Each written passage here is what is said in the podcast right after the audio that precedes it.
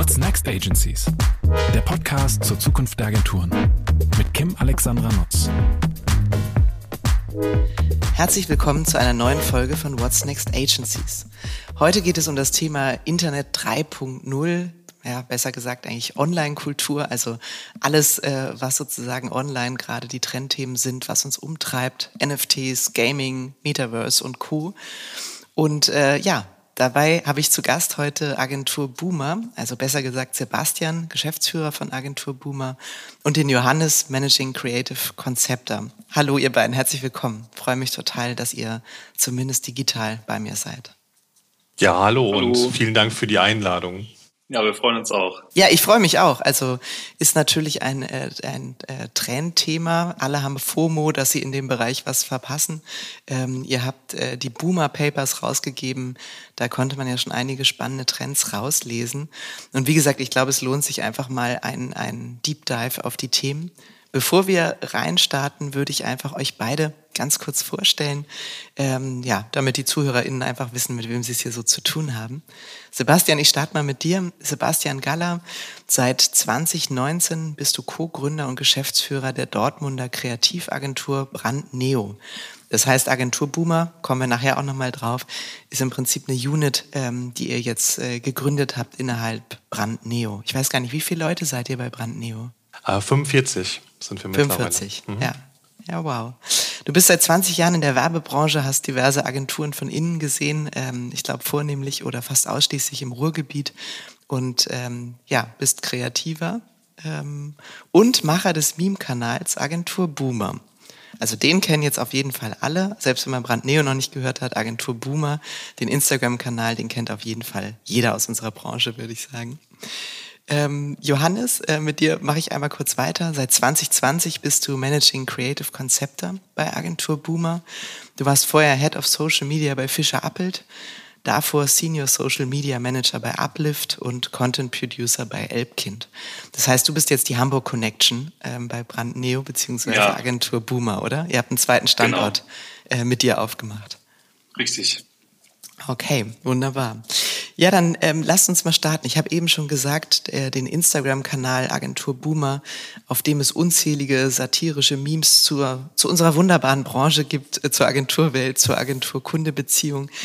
Der kommt von euch, ähm, den gibt's seit 2020. Er hat mittlerweile, ich glaube, 75.000 ähm, Follower, also schon beachtlich. Und ähm, ich selbst schaue mir das immer wieder gerne an und schmunzel und fühle mich ertappt ähm, bei all diesen Dingen wir reden gar nicht so viel über den Kanal, weil dafür habt ihr auch schon ganz viel erzählt und man muss ihn sich einfach angucken. Was mich aber interessiert, wie seid ihr darauf gekommen, aus dem Kanal eine Unit oder eine Agentur innerhalb Brandneo zu gründen, die eben unter Agentur Boomer läuft? Also wir haben tatsächlich irgendwann gemerkt, dass wir ähm, eine Größenordnung erreicht haben, bei der es wirklich interessant ist, darüber nachzudenken, ob man daraus Geschäftsmodelle formen kann. Ähm, das hat sich dadurch gezeigt, dass wir vermehrt Anfragen bekommen haben, ob ähm, Unternehmen Werbung bei uns schalten können oder dürfen ähm, oder dass wir vermehrt äh, Kooperationsanfragen bekommen haben. Und dann hat sich das Ganze so manifestiert, dass wir gesagt haben, okay, ähm, das macht jetzt Sinn, das weiter zu professionalisieren und den nächsten Schritt zu gehen. Ähm, das war für uns tatsächlich aber auch eine schwierige Entscheidung, weil äh, wenn du anfängst, so ein Community-Projekt zu kommerzialisieren und daraus eine Unit zu machen, macht das ja auch ein bisschen was mit den, mit den Followern. Ähm, und das ist dann so ein bisschen so der Change, als wenn du so vor die kleine Indie-Band warst, die auf einmal so ein Major-Label-Deal bekommen hat und dann anfängt, mhm. professionell zu arbeiten und Dinge auch kommerziell zu nutzen. Aber für uns war es der nächste Schritt und wir wussten auch, wenn wir das nicht tun, dann wird vielleicht Agentur Boomer irgendwann so als Nischending im Sande verlaufen. Und mit der eigenen Unit konnten wir ähm, dem halt den Raum bieten, den es braucht, um weiter zu wachsen und da verschiedene Dinge zu machen. Und wie kann ich mir die Kommerzialisierung ähm, auf dem Kanal vorstellen? Also mein Verständnis, kommen wir ja auch gleich nochmal zu, war eben auch, dass ihr sehr stark im Consulting, in der Umsetzung bei allen Themen Online-Kultur unterwegs seid. Was bedeutet das für den, für den Channel selbst? Ja, begonnen hat es ähm, mit tatsächlich mit dem Thema Werbung auf dem Kanal, also dass Agentur Boomer so als mhm. Influencer funktioniert hat. Mhm. Ähm, da haben wir halt echt so für Adobe, Gorillas und verschiedene Marken äh, wirklich Werbung geschaltet und äh, das war so der, der Einstieg, dass die Marken sich getraut haben, quasi in Form von Memes Werbung bei uns zu machen. Und dann war der, die nächste Frage, ja, können wir das nicht bei uns selbst machen? Aber mhm. wie ist denn das mit dem, wie sieht es denn rechtlich aus? Und wie machen wir das? Und worauf muss ich da bei der Tonalität achten? Und dann haben wir angefangen, die Marken zu beraten und äh, denen halt zu helfen, dort eigene Strategien zu entwickeln. Und aus diesem ganzen Thema Meme ist dann irgendwann die, also das Verständnis erwachsen, dass, dass es eigentlich gar nicht nur um Memes geht, sondern dass es halt Teil dieser Culture ist und wir ganz viel online beyond Social Media bewegen, also abseits dem, was man so äh, von einem klassischen Redaktionsplan und einer klassischen Kampagne versteht. Mhm. Und ihr seid, also genau, Agentur Boomer ist jetzt also eine, genau, ihr habt aus der Beratung äh, nicht nur eine Beratung auf eurem Kanal, sondern eben auch eine richtige Consulting-Unit bei Brandneo gemacht. Ähm, die wächst und gedeiht und ihr seid mal vorsichtig gestartet. Wie viele Leute seid ihr um und bei? Bei Agentur Boomer jetzt. Mhm, genau.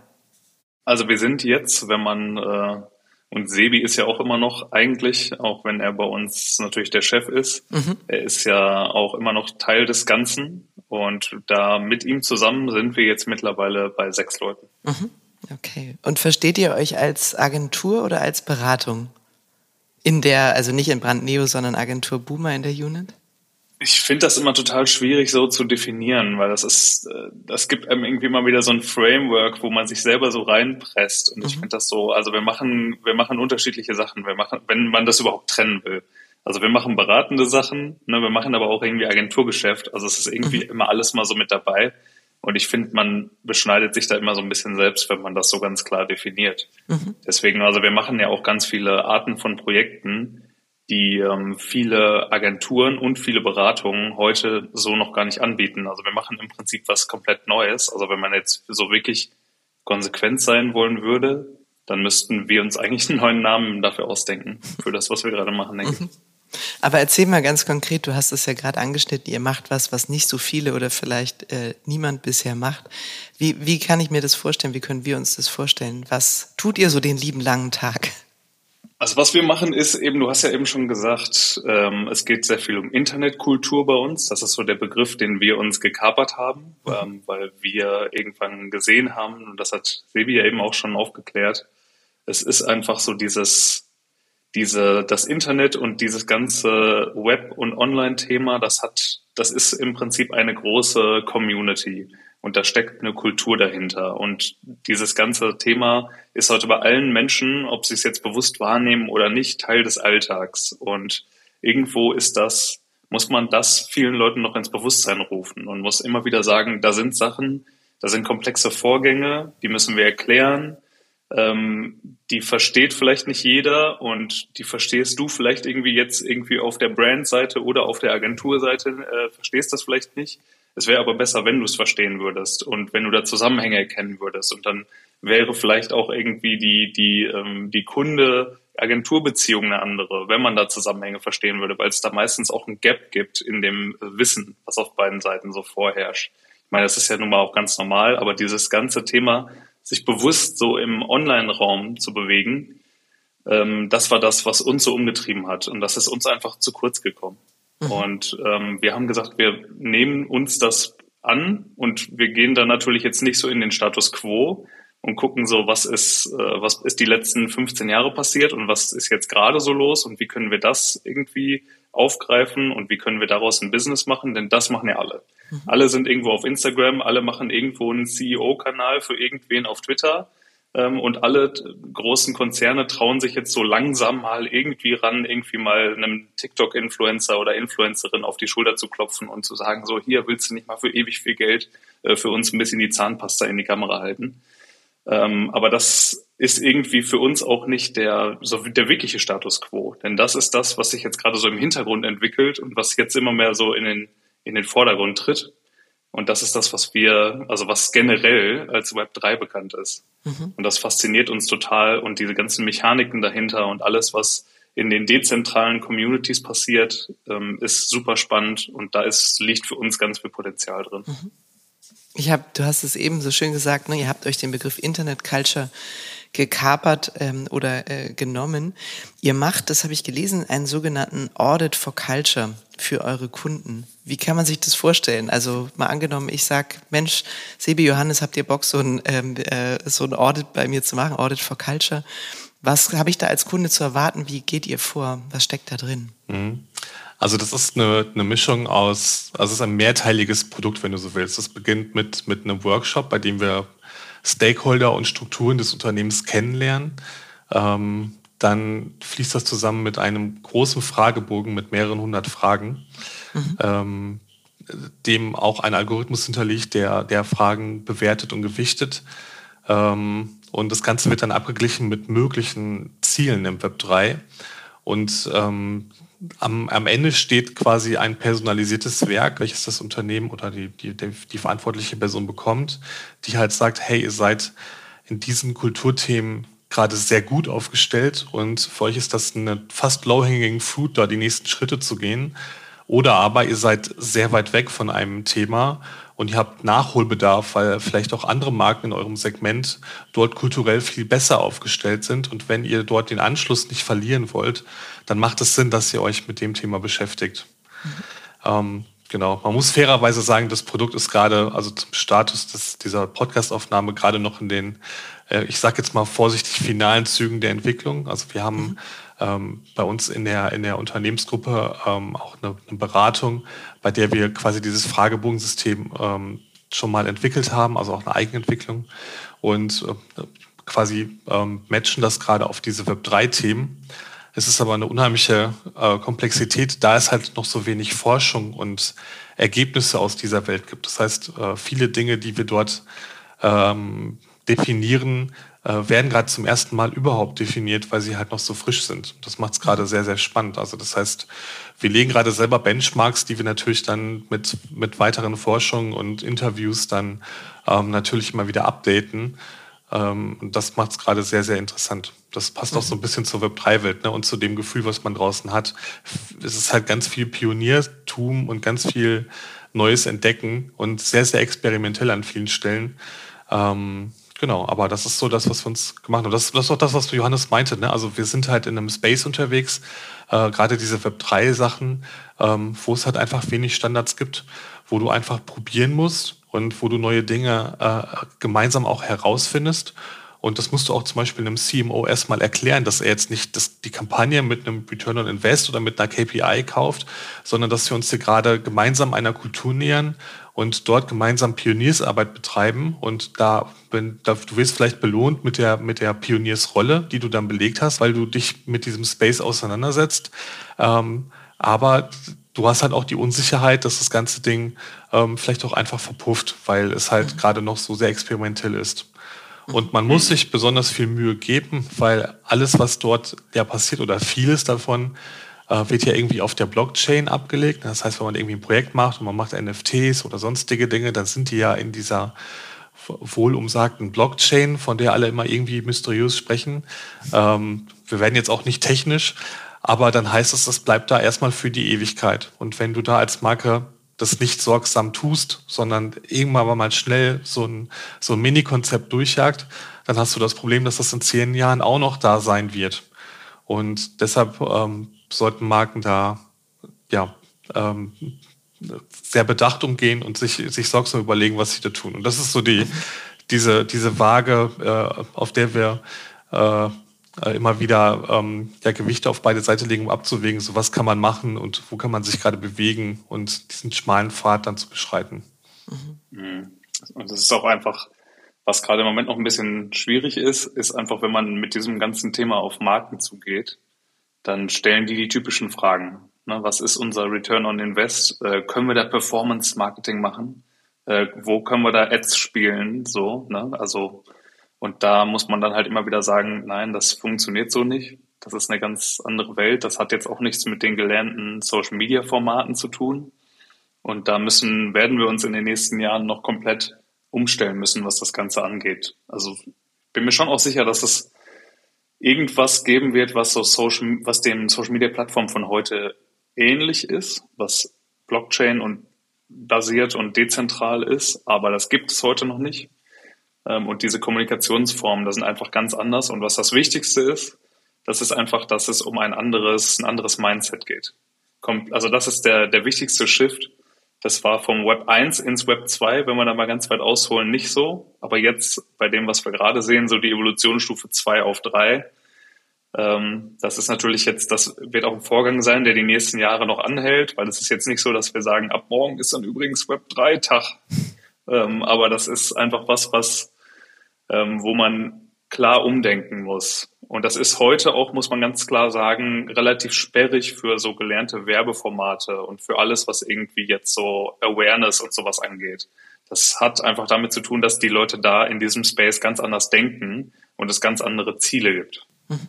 Ah, das ist ein super Stichwort, weil ihr habt ja auch gesagt, ne, ihr gleicht mal ab, was sind so die Ziele ähm, mit Blick auf Internetkultur, was, was sind die Fragestellungen, mit denen Marketingverantwortliche auf euch zukommen, ähm, was begegnet euch da so oder was, was seht ihr, ne? was sind die Zielsetzungen, wenn es bei euren Projekten um ähm, ja, Internet-Culture geht? Also es, es gibt eine Sache, die finde ich wirklich ganz, finde ich total entlarvend so ein bisschen. Also was uns immer wieder jetzt unterkommt in letzter Zeit, ist, dass die, ähm, dass wenn du mit großen Marketingabteilungen irgendwo im Konzern oder sowas sprichst, dann ist bei denen die Denke, hey, dieses Web 3 und diese ganzen NFT-Sachen, das ist doch das neue Ding im Internet und das ist doch jetzt das, was so nach TikTok kommt. Und was die dann daraus so schlussfolgern ist, bei Facebook sind jetzt irgendwie, da bin ich so jetzt als der Marketingvorstand und äh, hier meine Kinder, die sind auf Instagram und äh, meine Enkel, die sind auf TikTok.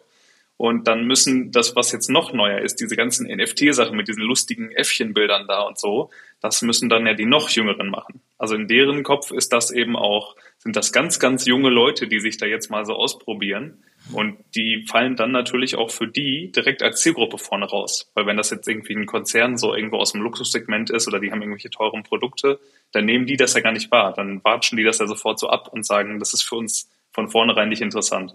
Was die dabei aber halt, also was sie durch ihre Unwissenheit da total außer Acht lassen, ist, dass eben so der NFT-Markt zum Beispiel, also wenn wir jetzt nochmal so auf dieses, diese eine Spielart von Web 3 gehen, die sich ja auch gerade irgendwie findet, ähm, da guckt man drauf und das sind irgendwie, du gehst auf OpenSea und du siehst irgendwelche Projekte minden ähm, abends und ein, ein NFT launcht im Prinzip und dann machen diese kleinen Projekte, die meistens aus einer Handvoll Leuten nur bestehen, die das über Monate aufbauen, ähm, die machen dann an einem Abend, teilweise in Minuten, so zweistellige Millionenbeträge, nur über den Verkauf von ihrem NFT in, in der Initialphase. Und danach geht's dann mit den äh, mit dem Geschäft weiter. Und das heißt dann eben, dass gerade diese Projekte, die sind unglaublich finanzstark.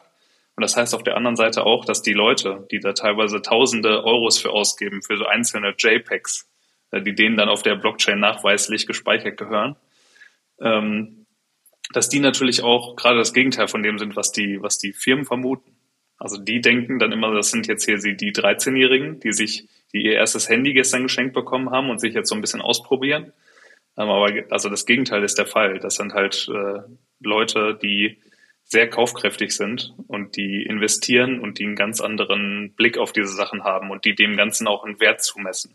Denn wenn ich das, wenn ich da nicht dran glauben würde, dann würde ich eben für so ein einzelnes Bildchen auf der Blockchain jetzt nicht so viel Geld ausgeben. Mhm. Ist es denn so, also ich habe gelesen, auch als ich so über ähm, ja die Blockchain-Technologie äh, las, eure Paper gelesen habe. Es geht sehr stark um das Thema Individualisierung und Digital Ownership. Ne, das passt ja eben auch zu dem, es gehört mir, es ist auf der Blockchain abgelegt, ich bin nicht von Plattformen abhängig, wo ich einfach nur meine Daten reinspeise. Was ist so faszinierend an Blockchain, an NFTs. Also gerade dem, was du gerade gesagt hast, Johannes. Ne? Es geht unglaublich viel Geld da rein und du hast es selber, ich bin dir dankbar, so salopp formuliert für irgendwelche Äffchenbilder. Ähm, also was genau ist die Faszination? Was macht sie aus? Mhm. Ähm, ich versuche das mal so ein bisschen auch für die Marketingbranche mhm. zu formulieren. Also ähm, da waren wir ja gerade auch schon. Ne? Früher war es so, dass du äh, als, als Unternehmen eigene Accounts hattest. Du hattest deine Accounts auf verschiedenen Social-Media-Plattformen, du hattest deine Webseite, du hast Informationen bereitgestellt und ähm, wolltest dort Fans gewinnen und Follower und dass die halt Engagement an den Tag legen. Das heißt, dass die kommentieren, dass die liken, dass die vielleicht mal eine, äh, eine Private Message schreiben oder natürlich im Bestfall auch Produkte kaufen. ähm, das verlagert sich im Web 3. Und zwar gibt es da keine Feeds mehr im eigentlichen Sinne. Das heißt, du hast nicht äh, den, die, die Marke als Absender, die halt Informationen bereitstellt und die, die Community reagiert damit, sondern es verändert sich in der Grundform, dass du quasi mit der Community zusammen ein Projekt oder ein, deine Marke fortführst. Das heißt, die Leute möchten ein Teil vom, von, von deiner Marke sein oder von einem Projekt. Die möchten das mitgestalten, miterleben. Sie möchten da rein investieren und davon profitieren, indem sie dann Benefits haben. Also wenn ich ne, mich dann mit einer, mit einer Marke beschäftige und dann, dann heißt das in, im Web 3 auch, dass die Leute wirklich teilweise Stunden in Chaträumen verbringen, sich mit der Marke beschäftigen, dort mit Community Managern sprechen, Ideen reingeben, Input reingeben, äh, aber natürlich auch erwarten, dass die Marke etwas tut. Das haben, hat Nike zum Beispiel sehr gut gemacht in den letzten Monaten. Die haben ein Artefakt gekauft und haben eigene NFTs rausgebaut und eine Community aufgebaut. Und das Ganze läuft dann nicht mehr auf Instagram, Facebook oder so, sondern es läuft in einem Discord-Server. Discord ist für alle, die es nicht kennen, ein Chat-Tool ähnlich wie Slack oder Microsoft Teams. Aber dort mit Hunderttausenden von Menschen, die das Projekt mitgestalten und lieben und die dann bereit sind, auch quasi für diese digitalen Güter, also in dem Form die NFTs, ähm, mehrere tausend Euro zu bezahlen, um Teil davon zu sein. Das heißt, man hat auf einmal ein digitales Geschäftsmodell, was total social und community-driven ist. Deshalb auch Culture, weil es kommt halt, es ist ein Kulturthema. Ne? Ich muss sehr transparent sein, ich muss sehr ehrlich mit der Community sein. Ich kann eben nicht einen Marketing-Bluff machen oder irgendwas aufsetzen. Das fällt sofort auf, sondern ich muss sehr hands-on und nah mit der Community an diesen Themen arbeiten. Und das macht super spannend, weil das halt die Art und Weise, wie wir Internet verstehen, verändern wird. Und da kommt auch Digital Ownership, weil die Leute dann ein Teil von dieser virtuellen Marke sind. Ne? Wenn ich ein NFT habe, bin ich ein Teil davon. Das ist so ein bisschen wie wenn ich eine Aktie an etwas habe. Ne? Ich habe dann, hab dann vielleicht sogar Stimmrechte je nach Projekt. Auf jeden Fall habe ich aber eine Meinung dazu, dann Zugang. Und ähm, diese, dieser, diese neue Art der Identifikation mit Marken geht über das, was wir als Love Brand kennen, hinaus. Das macht es halt super interessant. Und ähm, das wird, ja, das, ich glaube, man kriegt jetzt so ein Geschmäckle daraus, dass das natürlich die Art und Weise, wie Internet funktioniert, dann beeinflussen wird, ne? weil das natürlich in den Vordergrund rückt. Und gerade haben wir auch so eine Verlagerung, das ist auch ganz spannend, dass gar nicht die Marken vorne weggehen. Also ich meine, so ein Mark Zuckerberg, der hat es mit Meta getan, der hat ja sogar seine, sein Unternehmen danach benannt. Ne? Super konsequent. Super ja, konsequent. Aber das ist im Grunde genommen, hat er das Thema damit geclaimed. Das heißt aber nicht, dass jetzt Meta das Metaverse ist und so. Ne? Das ist halt, war ein guter Move. Aber das ist nicht das, was, was wir jetzt aus der Szene heraus als Metaverse beschreiben würden. Und das, was Johannes gerade meinte, das sind halt wirklich gerade führend, also wenn man jetzt so sagt, wer ist denn gerade führend in der Kommunikation, welche Marke, dann würde ich jetzt äh, Web3-Projekte nennen, das sind so Nischenprojekte, wo nicht mal eine eigentliche Marke hintersteht, sondern halt, das ist ein, ein Kollektiv aus zwei, drei einzelnen Personen, die das machen, die auf einmal 250.000 Twitter-Follower haben oder irgendwie hunderttausende Menschen im Discord. Das wünscht sich die ein oder andere Marke äh, durchaus und das muss man sich mal überlegen, dass das halt aus einer Community heraus passiert.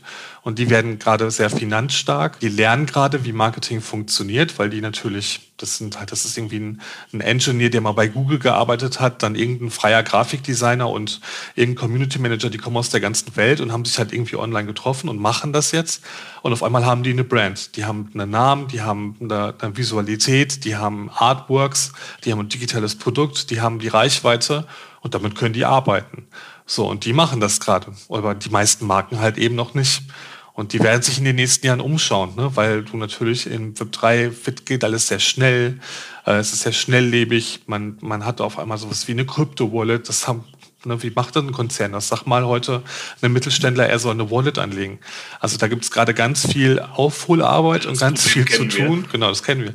Und ähm, ganz viel Entwicklung und auch unterschiedliche Geschwindigkeiten. Und ist es denn, also du hast ja gesagt, es verändert ähm, äh, unser Verständnis und den Umgang mit dem Internet, aber gleichzeitig verändert es ja auch maximal die Markenführung an sich. Also wenn ich eigentlich immer, ich sag mal, so gepolt war, dass die Marke heilig ist und ich führe die Marke als Marketingverantwortlicher, Ähm, jetzt zu sagen, es ist, äh, es ist eine Interaktion, die Marke gehört mir im Zweifel gar nicht mehr nur alleine, sondern sie entsteht auch aus der Interaktion mit der Community.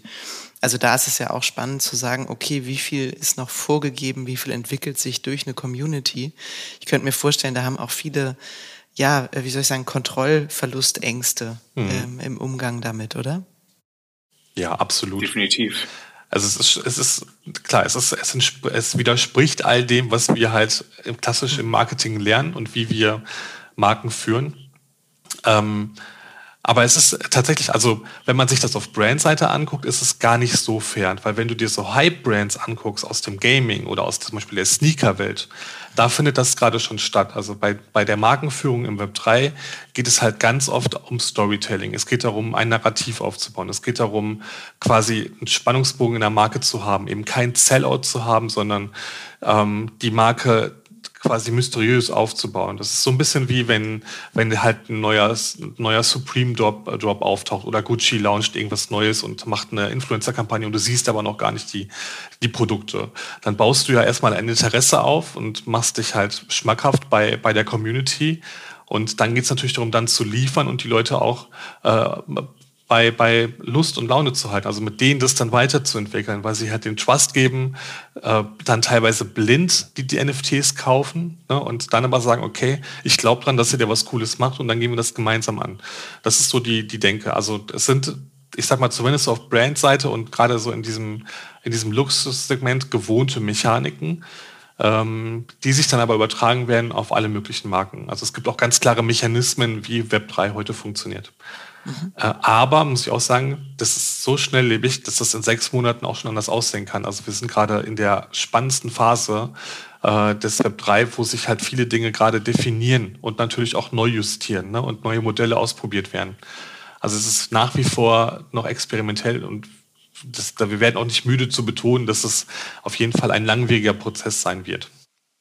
Das ist ja auch super spannend jetzt irgendwie zu sehen, ne, dass sich das, also das, was jetzt für viele wahrscheinlich schon Peak-Level der Spitze überhaupt ist, ähm, da ganz oben, wo wir dann jetzt schon sagen, auch da passieren jetzt eben schon wieder Veränderungen. Also auch das, da gibt es jetzt auch schon Mechaniken, äh, die gestern schon irgendwie waren und die jetzt ein alter Hut sind, mhm. die jetzt schon überholt werden. Also da kann man zum Beispiel jetzt sagen, als so als Referenzpunkt, alle kennen ja wahrscheinlich irgendwie die Board Apes. Das ist ja so mhm. mittlerweile so das, das äh, berühmteste NFT, würde ich sagen, so das populärste Projekt was da so nach den Crypto-Punks jemals gelauncht wurde. Die waren halt eigentlich noch ein bisschen zu früh fast, äh, die Punks, aber die Board Apes, letztes Jahr sind die rausgekommen, so ziemlich vor einem Jahr. Und ähm, die sind seitdem eben steil durch die Decke gegangen. Die hatten auch nichts anderes, als die rauskamen. Also sie hatten im Prinzip noch keine Roadmap, was man dazu immer so sagt. Also Roadmap im Sinne von, wir haben einen Plan, wie es weitergeht, was Sebi eben schon mal sagte ähm, ihr bekommt dann in den ersten zwei Monaten das und das von uns und äh, deswegen also Community-Anreize, die dann eben dazu führen, dass die Leute bei der Stange bleiben und die mhm. dann sagen, ja, das, da kann ich mich mal für interessieren, dass, da würde ich wohl auch was kaufen ähm, und zumindest verliert es dann dadurch den Wert nicht. Das war da noch gar nicht so relevant. Also zu dem Zeitpunkt waren NFTs, man sagt immer so schön die PFPs, die Profile Pics, äh, da war das fast der einzige Grund, sich ein NFT zu kaufen war, das als Profilbild bei Twitter einzustellen und dann damit zu flexen und zu sagen, so hier, ich habe das Ding. Ähm, und damit daran sieht man im Prinzip, dass ich da Ahnung in der Szene habe und eine Stellung ähm, und natürlich auch viel Geld dafür ausgegeben habe. Äh, heute ist das schon wieder so ein bisschen überholt. Also heute, es gibt diese Profile-Pics und es gibt diese charakterbasierten NFTs noch und die sind auch durchaus üblich. Also damit die auch einen Wiedererkennungswert haben. Es gibt Raritäten. Ähm, die Leute finden das immer noch gut, auch dazu zeigen, was sie haben. Mittlerweile funktioniert aber auch keins von diesen Projekten mehr, ohne dass wirklich zumindest eine fundierte Roadmap erwartet wird von der Community. Das heißt, du könntest heute kein Profilbild NFT mehr rausbringen, wo du von vornherein sagst, ja, jetzt gibt's hier das Bild und das ist, und das ist alles, mhm. sondern die Community erwartet mittlerweile, dass da was dahinter steckt. Und was sich da jetzt so weiterentwickelt hat, ist diese man sagt dazu Non-Collectibles, das sind eben NFTs, die dann alle gleich aussehen. Also die funktionieren im Prinzip heutzutage mehr wie Eintrittskarten, wenn du so willst. Das ist wie ein, Ticket irgendwo an der Konzertkasse zu kaufen. Die sehen dann alle gleich aus. Und diese NFTs, die sind auch gar nicht drauf aus, jetzt irgendwie durch Trades oder durch irgendwelche visuellen Sachen aufzufallen. Die sind auch nicht als Profilbild gedacht, sondern die sind, haben wirklich einfach eine Funktion. Mhm. Diese, die erfüllen einen Use Case, mit denen kommst du zum Beispiel, das können dann auch wieder ganz unterschiedliche Sachen sein. Ne? Also meistens sind es irgendwelche, irgendwelche Mitgliedspässe, entweder für eine Software zum Beispiel, dass du eine Lizenz kaufst und dann eine Software in einem vollen Umfang nutzen kannst. Äh, Gibt es jetzt auch schon einige Beispiele für, für Web3-basierte Software-Lizenzen, die du darüber kaufen kannst. Oder äh, Mitgliedschaften eben in einem besonders begehrten Club aus irgendwelchen Holdern, die sich dann zu NFT-Themen äh, besprechen, dass du dann darüber dann äh, Zugang zu einem Discord zum Beispiel bekommst. Also das ist heute schon, und das lässt sich eben erweitern. Also da kann man heute dann auch schon sehen, dass das das ist, wo die Reise eigentlich hingeht. Also es ist heute sehr viel mehrwertbasierter. Mhm als noch vor einem Jahr. Also die vor einem Jahr und also die Zeit davor sowieso, da wurde einfach mit dieser Technologie rumgespielt und da wurde gezeigt, das geht. Und mittlerweile hat sich das so gefestigt, dass die ersten Projekte jetzt auch sagen, seit einigen Monaten, so, wir wissen, dass das geht und wir bauen da jetzt richtige Cases und richtige fundierte Projekte drauf auf. Und das ist eben das, was die Community anzieht. Und das muss nicht unbedingt unser Bild sein. Also auch NFT entwickelt sich jetzt, jetzt, ich würde nicht sagen weg, aber entwickelt sich, zweigt langsam auch ab von dieser Spur mit, äh, ich will nur das coolste Profilbild haben und hin zu, mein NFT hat wirklich eine Funktion äh, und in, wer weiß, in ein paar Jahren, wir sagen immer, warum gibt's dann nicht irgendwann den, den digitalen Personalausweis? Jetzt mal ganz übertrieben. Ne? Mhm. Also es wird irgendwelche, irgendwelche Anwendungen geben, äh, dafür in den nächsten Jahren, die auch die Leute betreffen, die überhaupt nicht wissen, dass Web3 existiert. Also auch die werden irgendwann davon betroffen sein, ohne dass sie es irgendwie mitbekommen. Dann wird denen das eben in eine schöne äh, Mobile-App verpackt, dann haben die da ein paar Knöpfchen, auf die man drücken muss. Trotzdem wird dann im Hintergrund die Blockchain liegen äh, und es wird dann, es wird eine dezentrale Anwendung sein. Und das ist eben das Wichtige. Und da jetzt schon an Bord zu sein und nicht gleich zu sagen, so, ja, hier NFTs, das sind doch irgendwie diese komischen Dinger, mit denen irgendwelche Reichen so Geldwäsche betreiben. So, ja, klar, ist irgendwo natürlich auch schon vorgekommen und jede Technologie wird irgendwann auch mal missbraucht. Mhm. Und ähm, es ist aber jetzt wichtig, da dran zu bleiben, denn diese Technologie, die wird sich weiterentwickeln und das tut sie jetzt eben auch schon. Und da sieht man schon Richtungen, in die das geht. Gibt es da ähm, ähm, Sorge, sage ich mal, dass, äh, dass irgendwann diese Blase, weil ihr habt selber gesagt, ne, irre Preise, die teilweise gezahlt werden, ein Riesenhype, ähm, dass das genauso untergeht, wie es auferstanden ist? Mhm. Also das, ich glaube, das muss man ein bisschen differenziert betrachten. Also eine Blase, die platzen kann, ist halt äh, tatsächlich diese gehypten NFT-Projekte. Mhm. Ähm, das kann platzen. Das platzt teilweise auch, weil einzelne Projekte dann eben nicht funktionieren, die keine gute Community haben und so, das gibt es also dort. Ähm, aber ähm, es ist nicht so, dass das ganze Thema Web 3 untergehen kann. Dafür ist es mittlerweile zu groß. Da stecken zu viele ähm, Unternehmen mit drin, die das, das Thema halt genau in diese ähm, in diese abbildbaren Use Cases bringen. Also das Klischee des, ähm, das ist alles ähm, es ist super Umwelt, äh, also umweltsündend und, ne, und zerstörend. Ähm, und ähm, es ist super teuer und es ist nur was für Rich Kids und es ist, du wirst nur betrogen. Äh, diese Probleme sind alle bekannt und quasi natürlich ganz viele Unternehmen, sei es Facebook, Google und Co., arbeiten ja an diesen Themen, um dort Sicherheitslösungen zu schaffen, um es grüner zu gestalten. Ähm, aber halt, wie Johannes gerade sagte, wie bei jeder Technologie, es ist ein Entwicklungsprozess. Also wir sind über diesen High-Punkt hinaus. Also ich glaube, es ist nicht das Clubhouse, der das im Jahr 2022, dass es wieder weggehen kann. Nee, dafür lebt es auch schon viel zu genau, lange. Genau, dafür lebt Sebi. es. Ich glaube, ja. das Clubhouse war ja nur so drei Monate alt, genau. oder? Dann ist es wieder untergegangen. Ja. Gefühlt zwei Wochen. Ja. Also da, da geht es halt, ne, das, über den Punkt sind wir hinaus. Genau. Und wie sich diese Use Cases entwickeln, das, da haben wir wirklich das meiste noch vor uns. Das ist, und das ist wirklich interessant.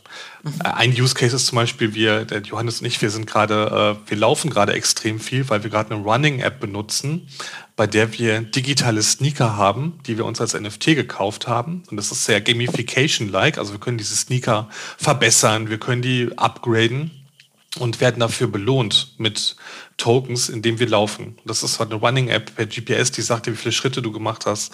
Und wenn wir das machen, also es hat einen sportlichen Aspekt, ähm, dann kriegen wir halt Tokens und diese Tokens können wir in Realgeld umtauschen. Da steckt ein ganzes Ökosystem hinter. Und das sind so Modelle, die halt super spannend sind. Und Essex ist zum Beispiel mit drin, die haben jetzt eigene Sneaker dort platziert.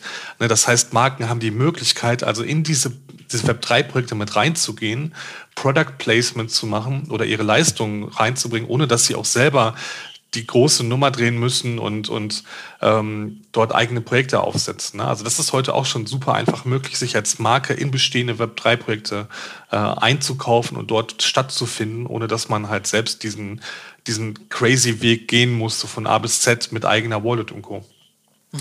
Ja, und es ist übrigens, ja, sorry, sag du, Johannes. Ähm, ganz schnell dazu, äh, bevor ich das gleich vergesse, ähm, da kann man übrigens auch heute einen wirklich krassen Trend sehen. Denn es ist ja so, dass wenn Marken heute an das Web 3 denken und an NFT-Projekte und an Sachen, die auf der Blockchain liegen und vor allem auch so von diesem Begriff Digital Ownership so geblendet werden, dann denken sie immer daran, hey, wir sind jetzt aber, äh, wir stellen aber doch äh, irgendwie Schuhputzzeug her. So was, wie kriegen wir das denn jetzt digital? Weil es geht ja nur um digitale Güter, so im Web 3.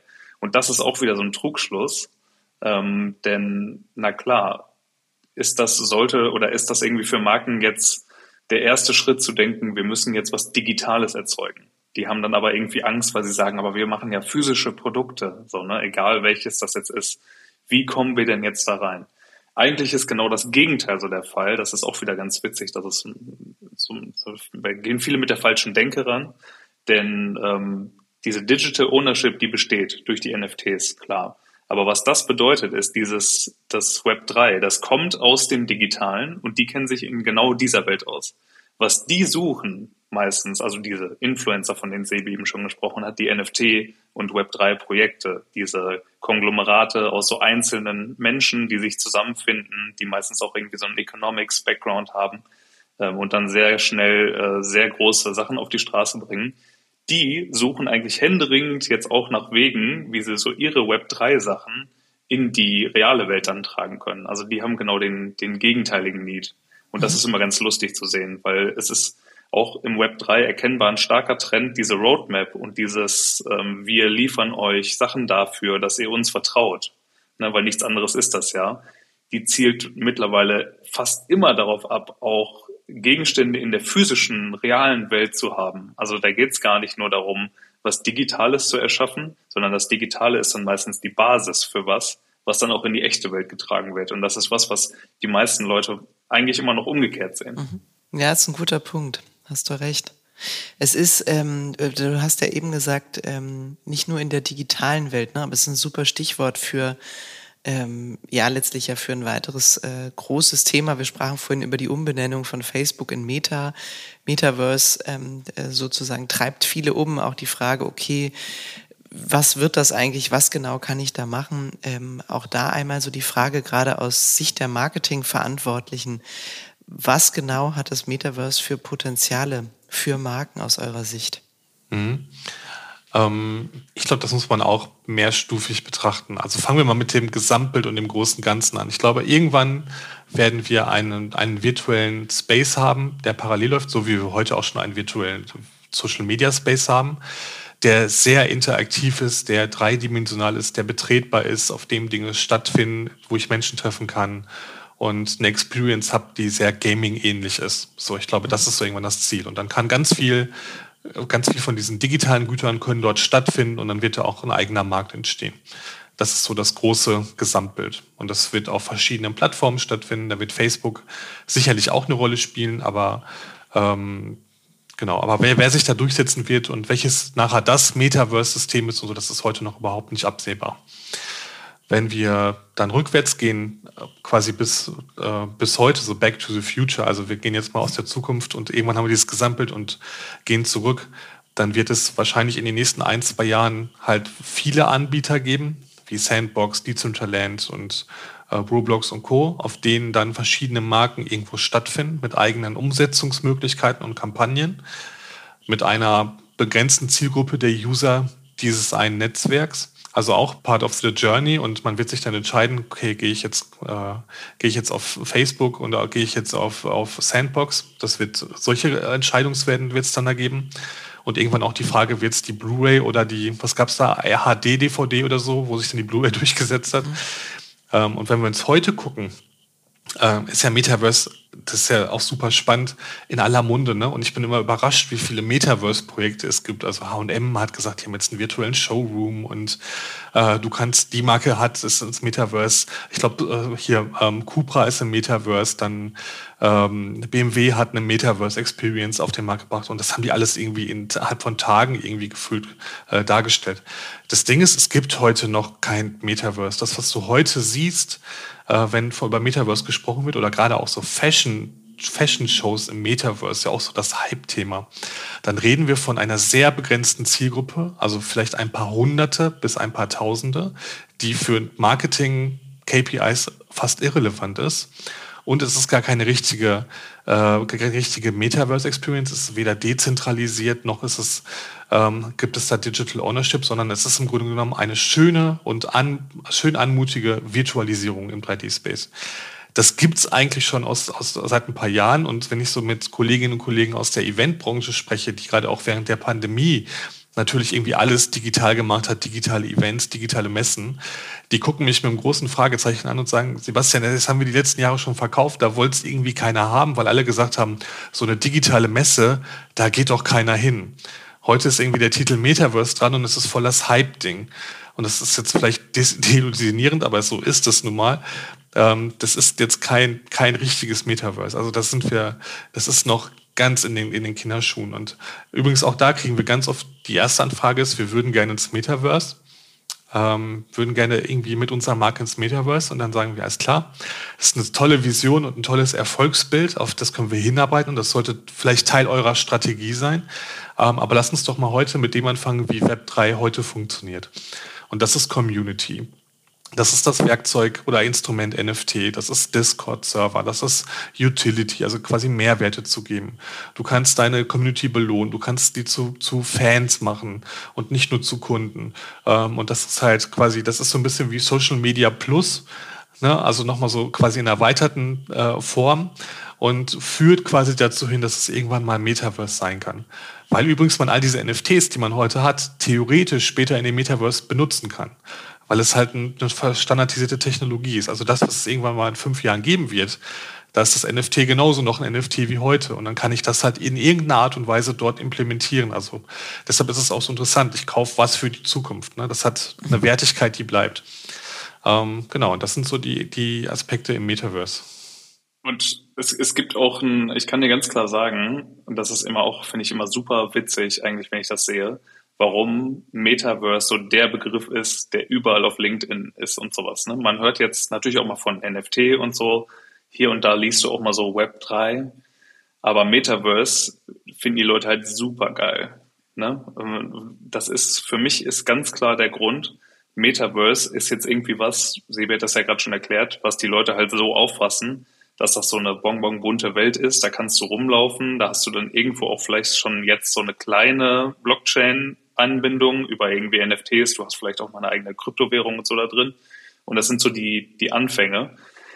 Aber ich glaube, so LinkedIn liebt einfach so den Begriff Metaverse, so das, der LinkedIn Space, weil es da halt jetzt irgendwie auch so für den, für den Autokonzernvorstand halt super easy ist, da so sein eigenes Stockbild zu machen, indem der halt so eine VR-Brille aufhat oder sie und man da im Hintergrund dann irgendwie so ein buntes Bildchen sieht. Ich glaube, das ist einfach nur, weil das visuell greifbarer ist, als jetzt zu sagen irgendwie, wir ähm, sind hier auf einem Discord-Server oder und wir bauen hier jetzt gerade unsere Community auf und sind hier so im Web3-Space unterwegs. Metaverse ist einfach total easy darzustellen, bildlich. Und deswegen ist das, glaube ich, im Moment das Ding. Also die Leute haben zum größten Teil überhaupt keine Ahnung, wovon sie da reden. Nur die haben halt mal gehört, das ist sowas, das sieht aus wie halt das Computerspiel von meinen Kindern. So. Und das ist jetzt so dieses Metaverse. Und da waren wir mal drin mit so einer lustigen Brille auf. Hier, zack, danke 200 äh, Likes auf LinkedIn und gut. So, dafür ist das heute da. So, das wird überhaupt nicht verstanden. Mhm. Und wie Sebi auch schon sagt, das ist noch gar nicht wirklich da, so, ne? Also in den meisten Fällen ist das jetzt, ist das einfach nur heute was, was man posten kann, wo man natürlich wieder so ein schönes Hashtag dran machen kann. Mehr ist das heute nicht. Gut, ich achte mal bei der nächsten, wir haben, äh, wir haben ein Projekt im Metaverse gelauncht, Meldung, achte ich mal drauf. Aber weißt du, vielleicht ist es auch einfach die Realwerdung diverser Science-Fiction-Visionen, die es halt in mehreren Filmen schon vor Jahrzehnten gab und dass man das Gefühl hat, es ist jetzt wirklich möglich. Ne? Also das ist so, weil man das schon mal gesehen hat im Film, kann man es sich vielleicht eher vorstellen, als wie ihr vorhin gesagt habt. Ne? Es ist ja schon die Technologie, die dahinter liegt. Das erschließt sich nicht mal ebenso schnell. Und wir alle lesen die Dinge ja nur noch sehr oberflächlich, sind gar nicht so bereit, so tief einzutauchen. Also das ist einfach, wie du gesagt hast, ne? man, man kann es schnell und leicht verstehen und sich irgendwie vorstellen. Und deswegen nimmt man es so gerne, glaube ich, auch als Beispiel. Ist wahrscheinlich was zutiefst Menschliches auch. Und man kann es natürlich dann gut, man kann sich da gut positionieren. Ne? Man muss ja gar keine Ahnung dafür haben, aber man kann einfach schreiben, unsere Firma ist jetzt im Metaverse. Mhm. Das hört sich dann natürlich auch erstmal super professionell an. Ne? Ja, das stimmt. Ich bin gespannt, wann die erste Agentur im Metaverse sein wird. Ähm, auch das wäre ja ein spannendes Szenario, eine Agentur ausschließlich im Metaverse. Wer weiß, vielleicht sehen wir da noch mal was. Sag mal, ähm, das sind ja alles äh, Themen, wo man das Gefühl hat, wenn man sich damit wirklich auseinandersetzen will, dann kann man ja Wochen, Monate sich weggraben und dann hat man es gerade verstanden und dann beginnt die neue Welle, verändert sich die Situation wieder. Was würdet ihr Leuten raten, Marketingverantwortlichen, Agenturleuten, ähm, äh, Leuten, die jetzt gerade zuhören, die Lust haben, sich damit zu beschäftigen, wie nähere ich mich dem, äh, es klingt jetzt ein bisschen blöd, ne? aber ähm, der Internetkultur, Internet 3.0, also wie komme ich in diese Welt, NFTs, wie kriege ich eigentlich mit, was gerade getradet wird, wo diese, ich nenne sie jetzt mal Narrative Experiences laufen, also woher hm. weiß ich das? Ähm, es gibt zunehmend natürlich, also es gibt natürlich erstmal die Boomer Papers, ne, die man sich kostenfrei äh, angucken kann. Klar, ähm, das ist vielleicht schon mal ein guter Einstieg.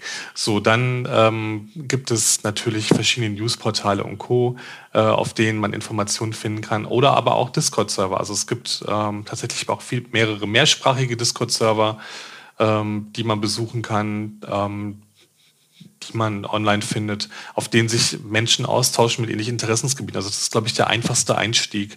Das ist so abends mit, ja. da, mit einer Weißweinschorle sich an den Rechner setzen und mit Gleichgesinnten, die Lust haben, da mehr zu lernen, dann im Austausch zu sein und was halt toll ist, so der Wissenstransfer ist sehr hoch. Das heißt, man, so ich sag mal so die ersten 50 Prozent des Basiswissens, die, die findet man im Austausch mit anderen. Und da hat man auch wirklich Leute, die Lust haben, das Thema voranzutreiben und da Informationen zu vermitteln.